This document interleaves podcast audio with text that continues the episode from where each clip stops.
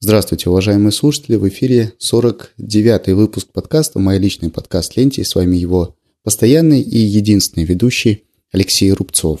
С момента записи прошлого 48-го выпуска событий накопилось не так уж и много, хотя поговорить есть о чем, но в основном темы, опять же, касаются Kindle, я думаю, что этот выпуск получится не такой длинный, как прошлый, почти 40-минутный. Ну а пока я не перешел к обсуждению тех технических, узкоспециальных, связанных с Kindle особенностей и хаков, с которыми я познакомился за прошедшую неделю, хотел бы сказать, что хотя на, на календаре еще ноябрь, к нам в город пришла полноценная зима со снегом по колено, ну и с неизбежным изменением такого суточного ритма, связанного с длительностью светлого времени суток.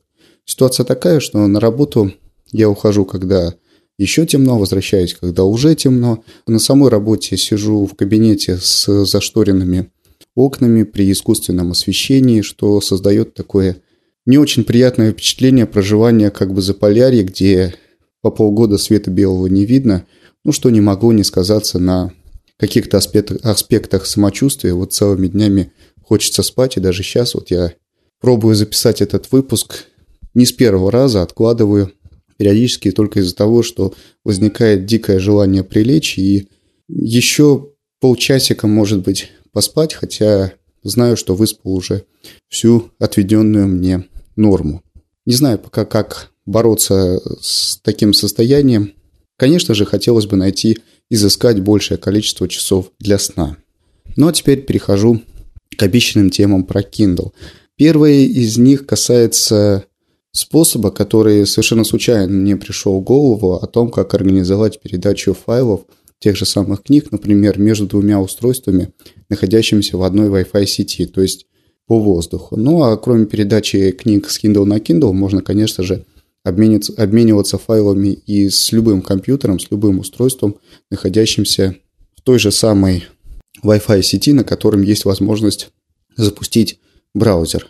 Наверное, вы уже догадались, что способ, банальный способ простой заключается в том, чтобы на Kindle, который, собственно, и будет раздавать книги, запустить э, HTTP-сервер, собственно, задача которого и будет заключаться в раздаче этих самых книг, ну а на любом встречном устройстве потребителя достаточно запустить э, веб-браузер, зайти на адрес устройства, на котором работает веб-сервер, при необходимости указать какой-то особенный порт, если сервер запущен не на привычном 80-м порту, отведенном по, под веб-сервисы, и появится возможность попросту скачивать книги на устройство, на котором браузер запущен.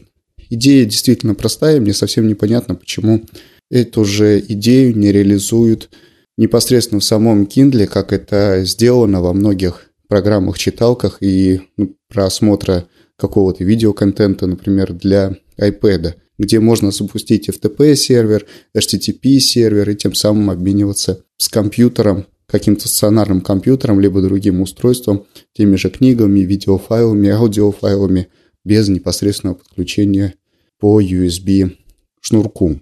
Порывшись немного в интернете, я нашел конкретную реализацию веб-сервера для Kindle, но даже он мне не понадобился. Как вы, наверное, знаете из прошлых выпусков моего подкаста, я на Kindle использую кастомизированную под ARM-платформу версию языка программирования Python, ну а Python позволяет с помощью подключения одного, только одного лишь модуля запустить уже готовый встроенный HTTP-сервер, собственно, функция которого и заключается в раздаче файлов из той папки, с которой этот сервер запущен. Ну а более опытные люди или давние слушатели моего подкаста, наверное, уже сообразили, каким образом я это конце концов реализовал. С использованием хака Launchpad и на определенное сочетание клавиш я завел запуск этого самого сервера, который, кстати, не потребовал написания ни единой строчки на питоне, а на другую комбинацию клавиш я завел остановку этого сервера.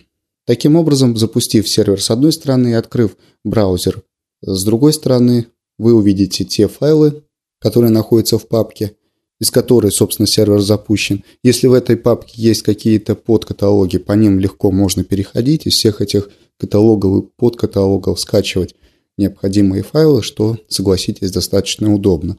Более глубоко технически, как это реализовано, рассказывать я не буду. Кому надо, обратитесь ко мне либо в комментариях, либо в Твиттере, по электронной почте, да вообще в любом месте, где найдете мои контакты, я расскажу, как это сделать, расскажу, где посмотреть. Единственное, упомяну одну особенность, заключающуюся в том, что по умолчанию на Kindle запущен Firewall, который блокирует все обращения, в том числе и к 80-му порту. То есть перед тем, как запустить этот самый сервер, необходимо произвести манипуляции с Firewall, разрешающим доступ к 80-му порту. Вторая тема касательно Kindle, на которой я хотел поговорить, связана вот с чем. Один мой коллега на работе увлекся сборкой всего, чего возможно под платформу RM.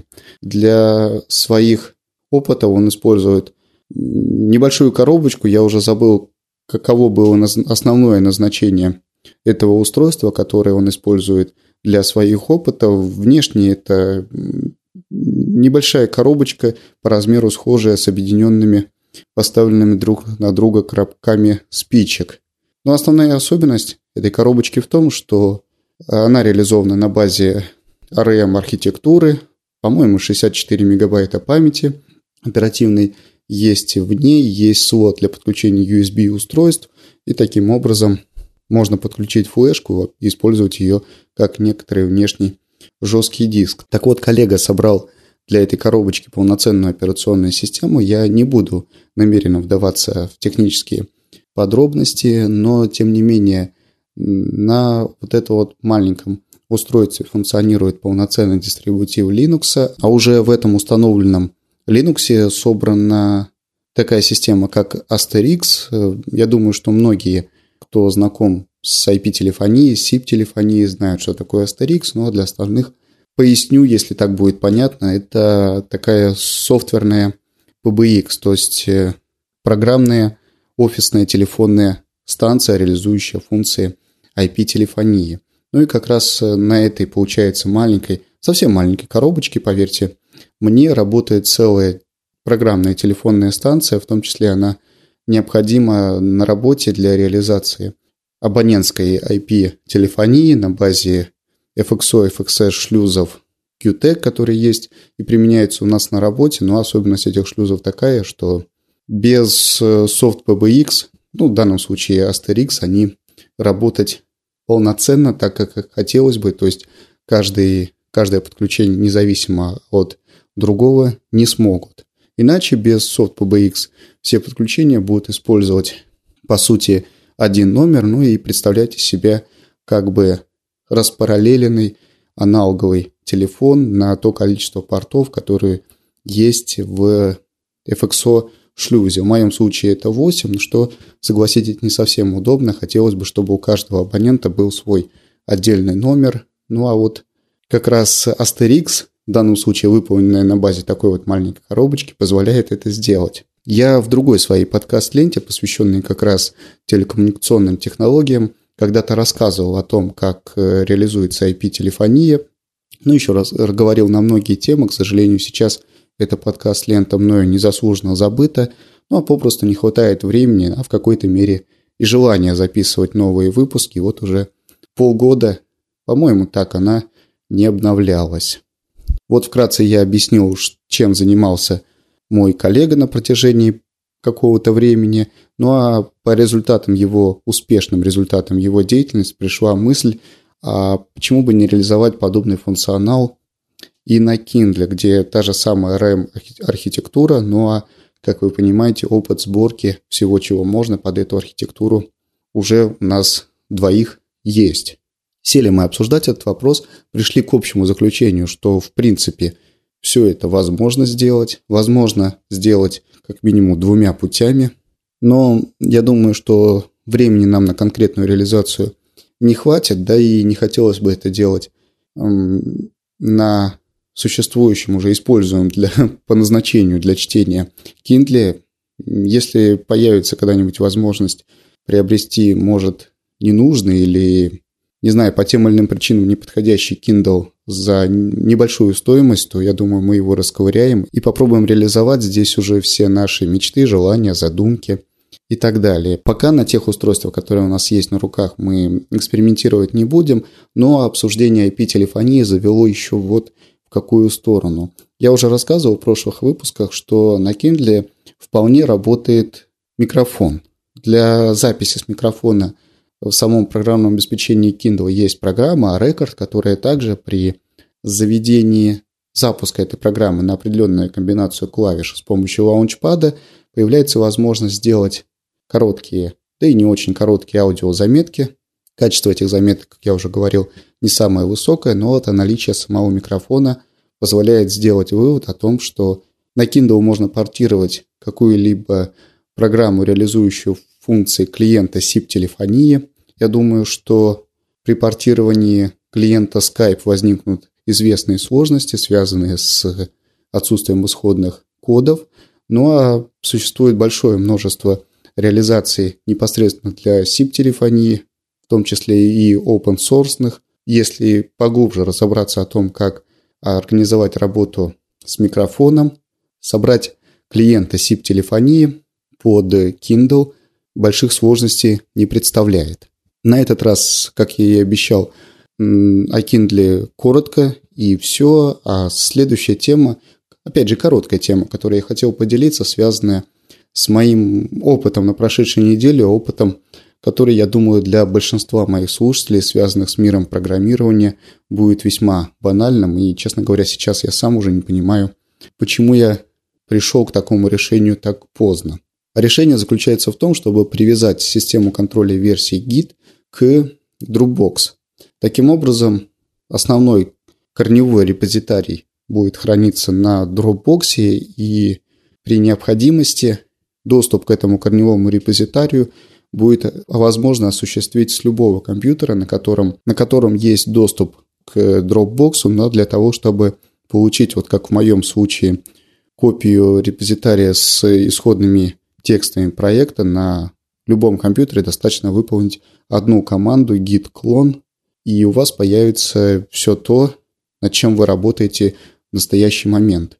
Конечно, опытные люди скажут, что существует большое количество различных сервисов в интернете. Самый популярный из них GitHub, представляющий подобный функционал бесплатно, предоставляющий место для разработки программного обеспечения. Места много, хватит его для большинства потребностей с головой, но тем не менее возможность реализовать это именно на базе Dropbox меня больше устраивает по некоторым причинам, одна из которых заключается в том, что все-таки то, над чем вы работаете на том же GitHub, доступно для обозрения всем. Для того, чтобы свой проект сделать закрытым, надо уже заплатить денежку. С одной стороны, это, конечно, хорошо.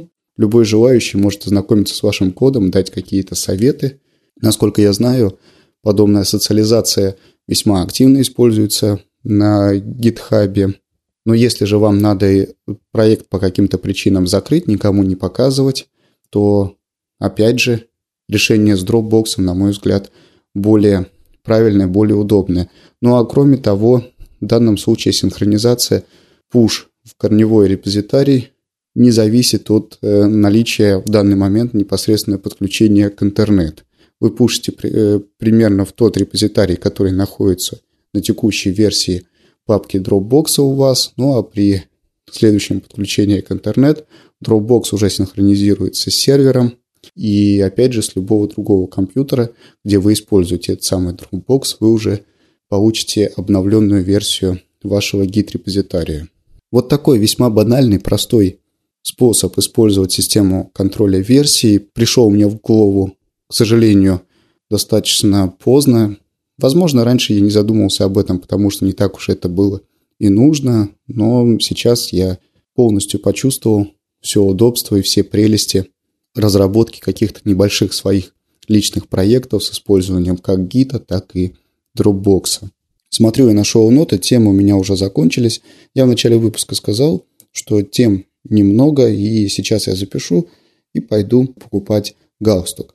На работе начались какие-то немыслимые карательные меры, связанные с э, контролем за соблюдением формы одежды, внешнего вида. Я когда-то в Твиттере писал, что буквально вот совсем недавно, в июне, пришлось купить костюм именно для работы, которая там и висит. Прихожу я на работу, одеваю костюм, одеваю галстук. В конце дня я его снимаю, переодеваюсь в более привычную, более удобную одежду, иду домой. Ну а весь этот вот антураж, весь костюм, галстук я ношу, по сути, только для тех нескольких сот единиц связной техники и пара десятков людей, с которыми приходится общаться на работе. По некоторым причинам требования к внешнему виду стали ужесточаться, приходится их соблюдать, а галстук у меня только один, остался еще со свадьбы, ему уже идет девятый год, и как-то он умудрился за эти годы